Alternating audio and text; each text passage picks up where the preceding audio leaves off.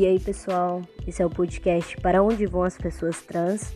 Meu nome é Noah, eu tenho 20 anos, sou um homem trans, cearense, brasileiro, e queria falar com vocês sobre algumas temáticas, é, debater realmente sobre a existência das pessoas trans no Brasil, sobre a nossa luta, sobre as nossas conquistas, sobre os nossos desafios diários, sobre os nossos desafios atuais, sobre os desafios antigos, sobre a nossa história, sobre a nossa trajetória e fazer um apanhado geral sobre a existência e sobre como a população trans sobrevive há muito tempo no Brasil e como é urgente as políticas públicas.